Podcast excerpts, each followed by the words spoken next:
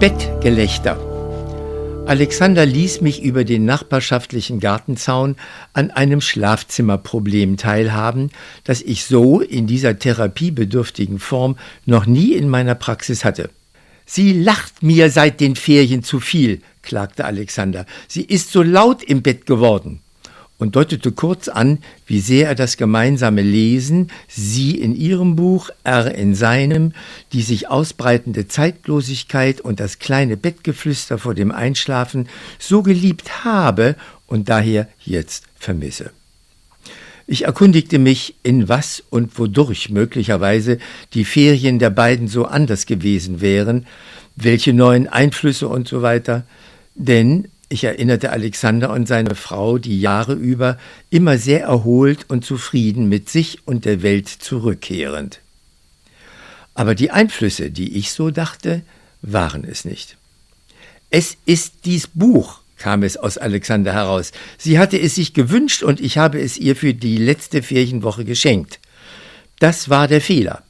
Ein Buch war das Aus für die bisherige flüsternde, zweisame Einsamkeit der beiden im Bett hinter ihren Büchern. Denn Alexanders Buchgeschenk lasse sie laut werden.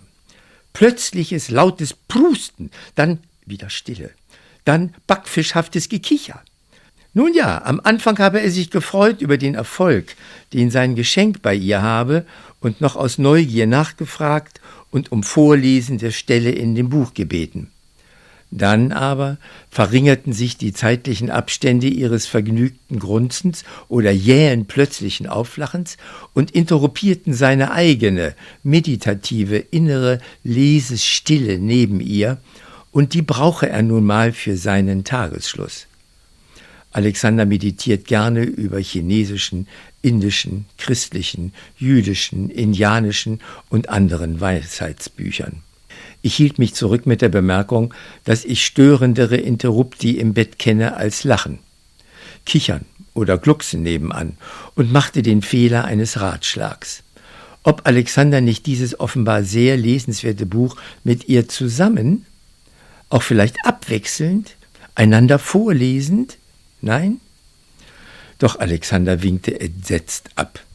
Das sei nur der erste Band von drei Bänden in einem Schuber gewesen. Insgesamt circa 3300 Seiten. Also bitte. Ja, das dauere mit Lesen schon bis Weihnachten und Vorlesen dann bis zu den nächsten großen Ferien. Ich fragte sicherheitshalber direkt, ob er außer der Stille im Bett noch etwas vermisse. Schließlich vergessen wir Menschen vor TV und DVD-Filmen oft das Wichtigste, warum nicht auch bei Büchern im Bett? Aber das war es auch nicht. Ach so, ja, das Buch äh, wollte ich dann doch wissen.